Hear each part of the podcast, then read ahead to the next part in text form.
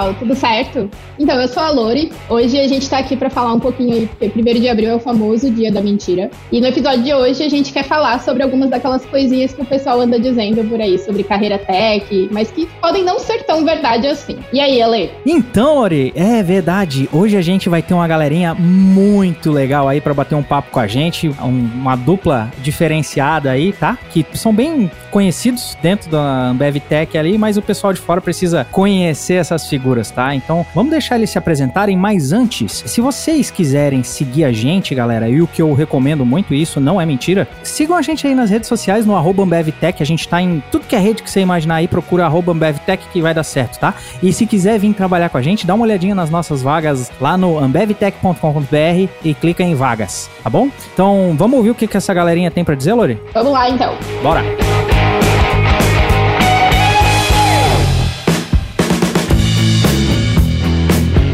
Então, galera, estamos aqui hoje com quem? Primeiro com a nossa host convidada, Lore. Se apresenta aí. Então, e aí, pessoal? O pessoal me chama de Lore, Lorena, Lore, depende da entonação e da região do país aí. Eu sou psicóloga, trabalho aí no time de seleção da Ambev Tech, Sou mãe aí de quatro gatos, é um mundo Marvel aqui, então eu tenho o Loki, eu tenho o Marvel, e eu tenho a Naki e a Shuri aí, que são duas guerreiras de Wakanda. Boa, e então, eu sou o Ale e estamos aqui com dois convidados super especiais aqui, que a galera dentro da Ambev Tech conhece bem, esse mundão precisa conhecer ainda mais, porque é duas figuras fantásticas aqui. Então vamos lá, vamos começar aqui pelo Daniel. E aí, Dani? E aí, galera? Então, Daniel, Dani, só para os mais íntimos, né? Também tenho dois cachorros. Trabalho aqui na Ambev Tech há pouco mais de cinco anos, atualmente como arquiteto de software e trabalho com desenvolvimento de software desde 2006, a maior parte desse tempo como desenvolvedor. Legal, Modus? E aí, pessoal? Modus é o meu sobrenome, tá? Não é que eu tenho Modus. Só no nome. Só no nome. Tenha Modus, Fabiano. Né?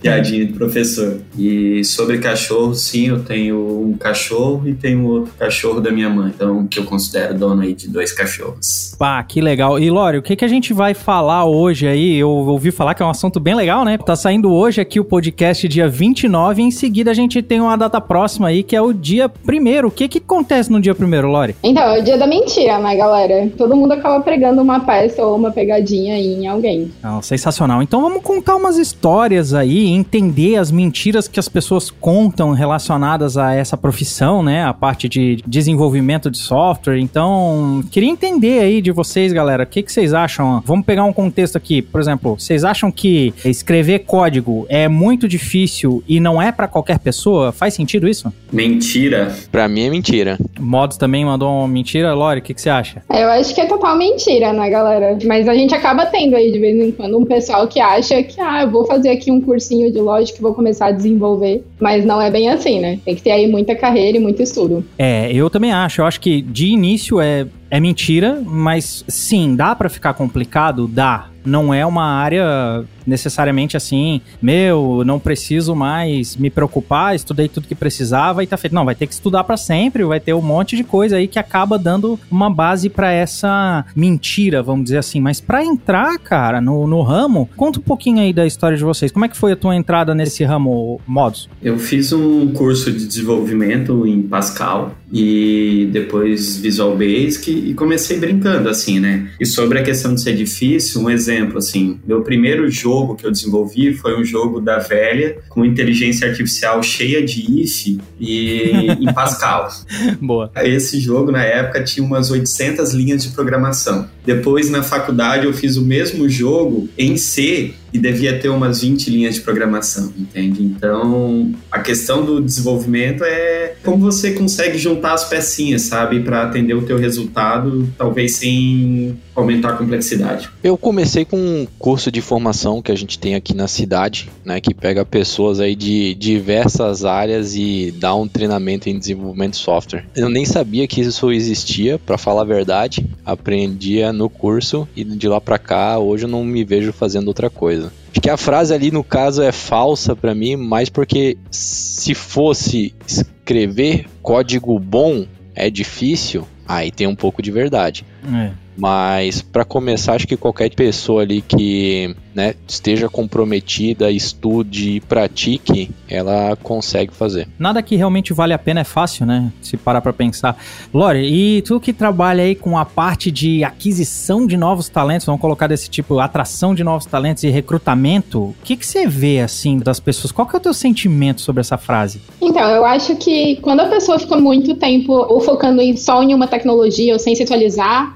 ela perde muita coisa, então a gente gosta, tipo, tem o pessoal aí que brinca que quando você pisca surge um novo framework aí de JavaScript. Então é complicado quando as pessoas não se atualizam, assim. Então, seja canais do YouTube, seja no Medium, alguns blogs, alguns artigos, é sempre bom estar tá lendo e pegando aí referências para você aprender. E eu indico muito também conectar com essa galera no LinkedIn, assim. Quem é referência para você, aí conecta com esse pessoal no LinkedIn, conecta aí com o Modus, o Daniel, eles são aí bem referência aqui na empresa também. Então, acho que vale cada vez mais fazer essas conexões para poder aprender e poder é, sugar o conhecimento aí o máximo que você puder e pedir mentoria mesmo. Legal, não entendi bem essa parte do novo framework JavaScript aí. Você você quer dizer que a partir do momento que você deu um File New Project, você já está desenvolvendo um legado? É isso? É, isso aí. É... já saiu uma nova versão? É tipo isso, né? Ah, velho, só pra entender. Tipo isso, é tipo isso. Exatamente, mas gerenciar a data direito ainda não fizeram, né? Mas o resto já, já inventaram framework pra tudo. Agora recente tem alguma coisa, tá? Relacionada a isso aí, mas tudo bem. E programação é monótono? O que, que vocês acham? Mentira também. Muito mentira, né? Muito mentira. Você precisa de bastante concentração, né? Mas não é monótono. E eu não sei, eu tenho um feeling assim que programação é é tipo tu tá resolvendo problema de matemática, entende? Tu tá lá sofrendo, mas quando tu resolve é uma sensação tão boa que vale todo aquele sofrimento ali que não se é uma coisa monótona, é uma, guerra interna, né? Você e o teu cérebro. Isso aí. Para mim assim, cara, no desenvolvimento de software sempre tem alguma coisa nova para aprender, né? E, e, o dia tá bem ligado com a parte de sempre resolver algum problema diferente, alguma demanda de negócio diferente. E para você lidar com essas situações, tem um processo criativo ali que está envolvido. Então, por isso eu acredito que não seja verdadeira essa afirmação. Até pegando essa questão do criativo, Dani, o Donald Knuth, que é o conhecido como o pai da computação, ele tem uma frase que ele diz que a computação, o desenvolvimento de software é uma arte. Assim como tu compor uma música, pintar um quadro, sabe? Tu tá desenvolvendo um sistema, tu tá criando uma arte, tá criando algo novo. Não é bem criativo. Legal. E agora uma pergunta aí mais polêmica.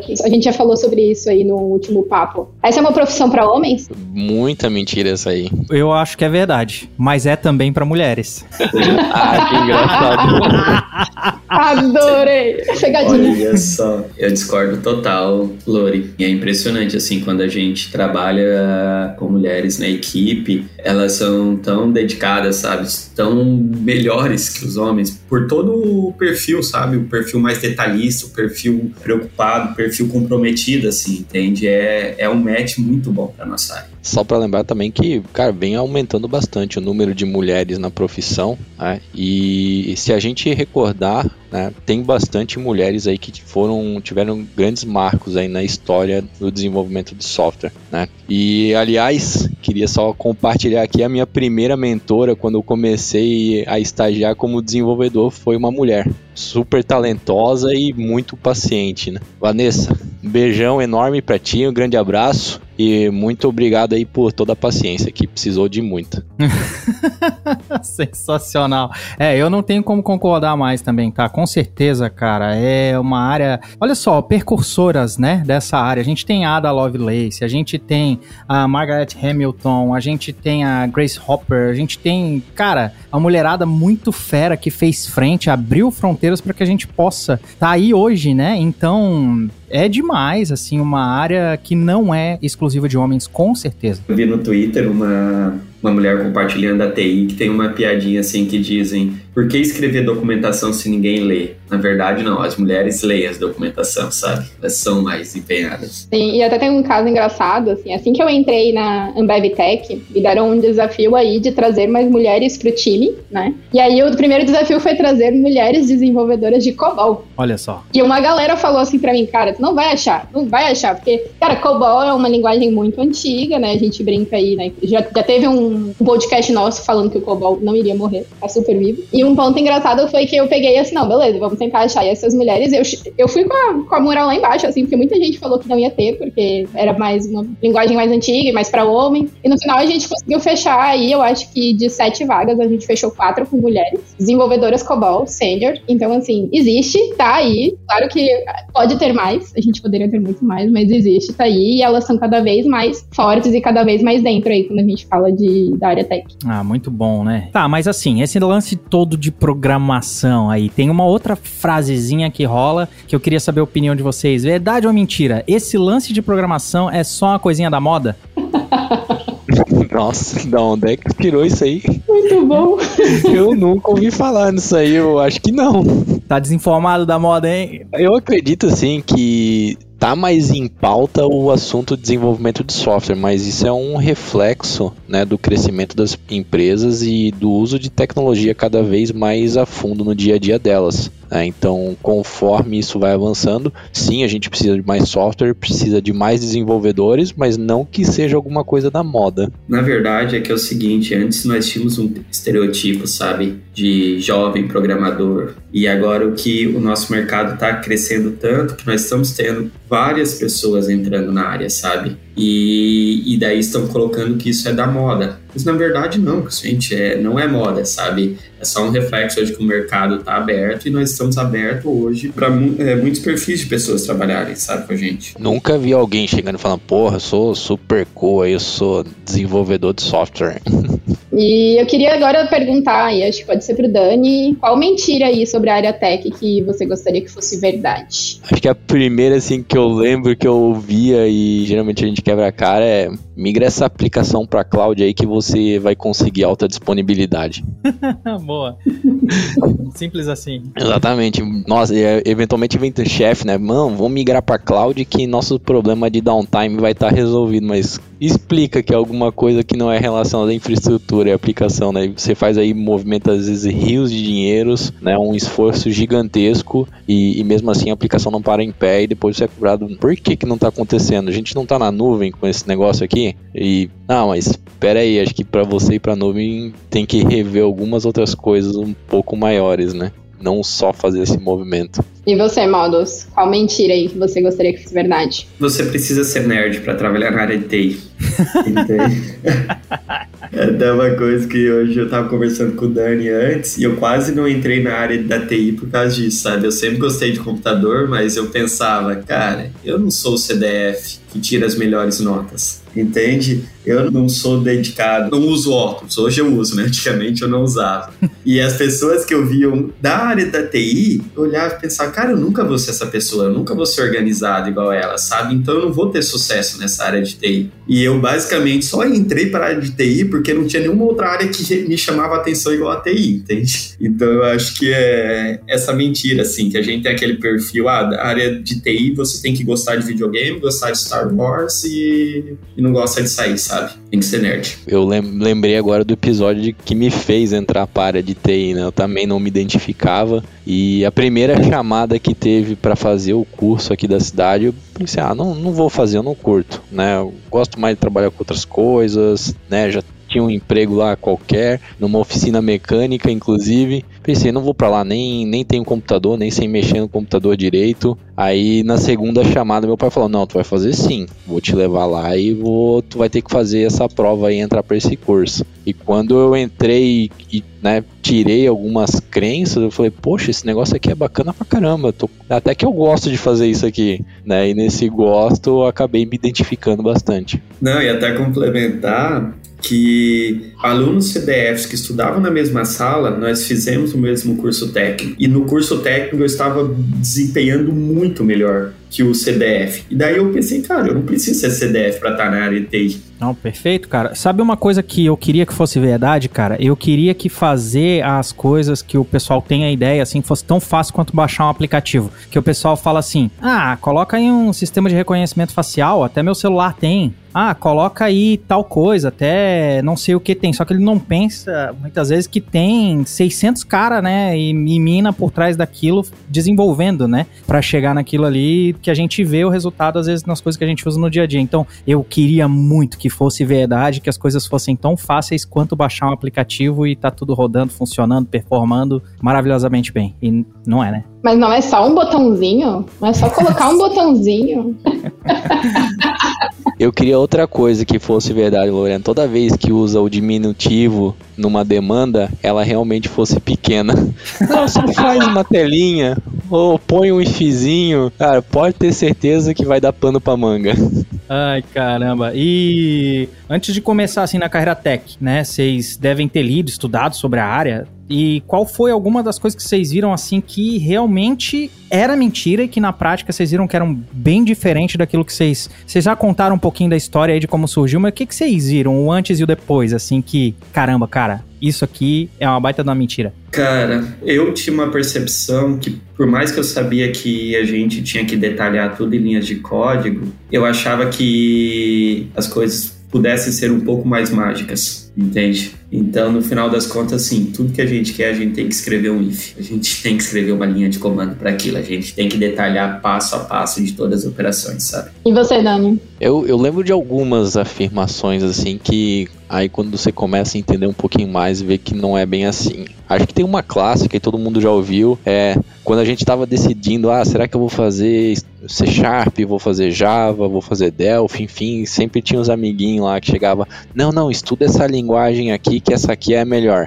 Né? E quando você começa a entender um pouquinho mais do assunto, cai para dentro das empresas, você vê que não, isso não tem nada a ver, né? Cada linguagem tem uma finalidade para ser utilizada. Eu acho que um bom profissional é quando conhece essas vantagens e desvantagens e sabe quando usar cada uma delas. É a mesma coisa que você querer usar faca para qualquer tipo de parafuso, né? Pô, tem uma ferramenta certa, né, cara, para cada coisa. Então, cada tipo de parafuso você tem uma chave adequada para aquilo, né? E a galera pensa, pô, não, vou usar a chave Phillips aqui para tudo, não dá. Tem coisa que não aperta, né? Isso aí. E outro que eu vi, não quando eu tava assim começando na carreira a ponto de decidir o que eu ia fazer, mas quando eu tava sendo desenvolvedor no início, né? Era para você ser um bom dev, você tem que escrever muito código. E tinha até um, uns programinha de gamification que falava, pô, esse aqui escreveu 30% do código da aplicação, esse dev é bom, né? E no fim, no fim eu, eu vi que não é bem assim. Acho que para um, um, dev ele tem que ler muito código, né? Entender estruturas complexas e tudo mais e principalmente apagar muito código quando é necessário. Peço para todo desenvolvedor aí, apaguem código que não é mais necessário, pelo amor de Deus, isso aí dá uma dor de cabeça tremenda no futuro. Não é só comentar o código? Eu tenho mais uma verdade que queria que fosse mentira. Hum. O teu sistema em algum momento vai dar um problema em produção. Ah, mas não estava pronto, não era só testar. Só faltava testar. Eu acho que essas são algumas frases que a gente escuta muito, né? Tipo, principalmente quem é da área até que eu escuto porque os candidatos e os candidatos normalmente comentam, assim, né? Mas é tipo, ah, na minha máquina funciona. Defina pronto. Isso eu já, isso eu já vi candidatos falando, ah, defina pronto. Quais outras frases aí que vocês escutam que, tipo, pô, as pessoas estão falando, mas vocês queriam assim que fosse mentira, assim, que fosse real? Ah, eu, eu só consigo me, me vem na cabeça essa do Mods aí. Acho que ela, ela, é bem famosa, né, Mods? Que é aquela. Seu software irá falhar e geralmente quando você mais precisa dele, né? Sim. Esse aí eu não sei o, o guru que fez isso, mas ele tava prevendo o futuro, só pode. Que reflete bem o nosso dia a dia. É, uma outra, Dani, eu acho que é. Não funciona na minha máquina. Tu testa na tua máquina, daí tu manda pro outro e o cara, na minha não funciona. Na minha não funciona, né?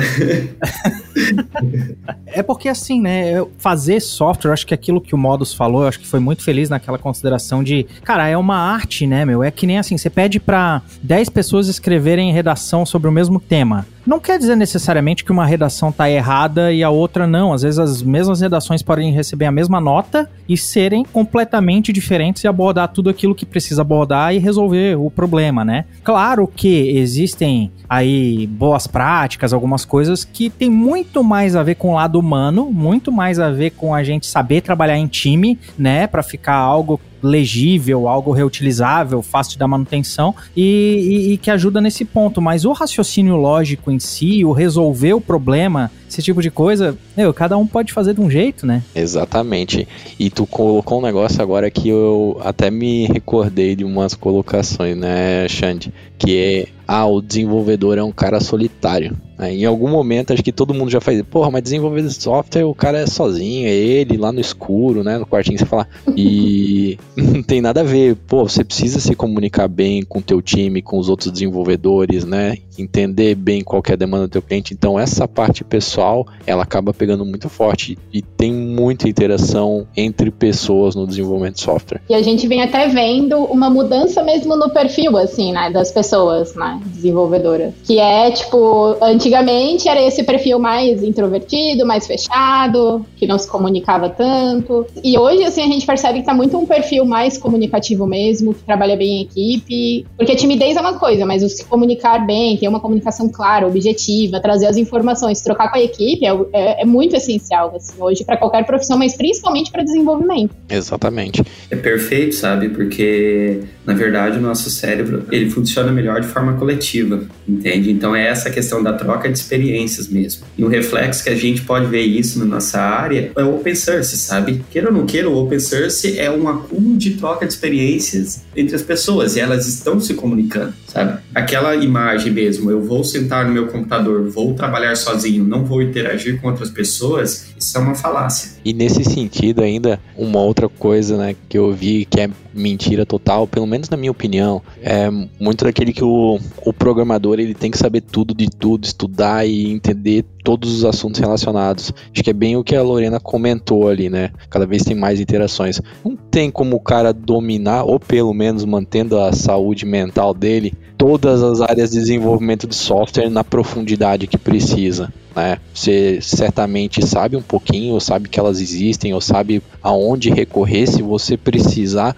entender um pouco sobre determinado assunto, mas você vai ser especialista em um único tópico, né? E cada vez mais vão ter pessoas com diferentes perfis e a união disso é que vai fazer um software bem feito, né? Tá muito aí gente falando de equipes multidisciplinares e tudo mais. Não, cara, e aí que entra essa parada muito forte de diversidade que a gente fala, que é diversidade de pensamentos, né? Tu encontrar alguém que pensa diferente de ti e que vai até gerar algum tipo de conflito, pode ser positivo na real, né? Vocês discordarem de alguma coisa, isso é, isso é muito bom. E assim, ó, falando por, por exemplo, eu trabalhei muito tempo com programação sozinho, porque o tipo de programação que eu trabalhei era de TA, né? Tecnologia de automação, não de TI. Então, quando você programa um microcontrolador ou um controlador industrial, geralmente você toca o código do início ao fim, né? Você faz ele sozinho. Só que tem um porém, cara. Esse sozinho tem que ter uma análise temporal dessa parada também. Porque eu escrevo código, mas dali a uns meses eu tenho que olhar pro meu código e entender o que tá ali.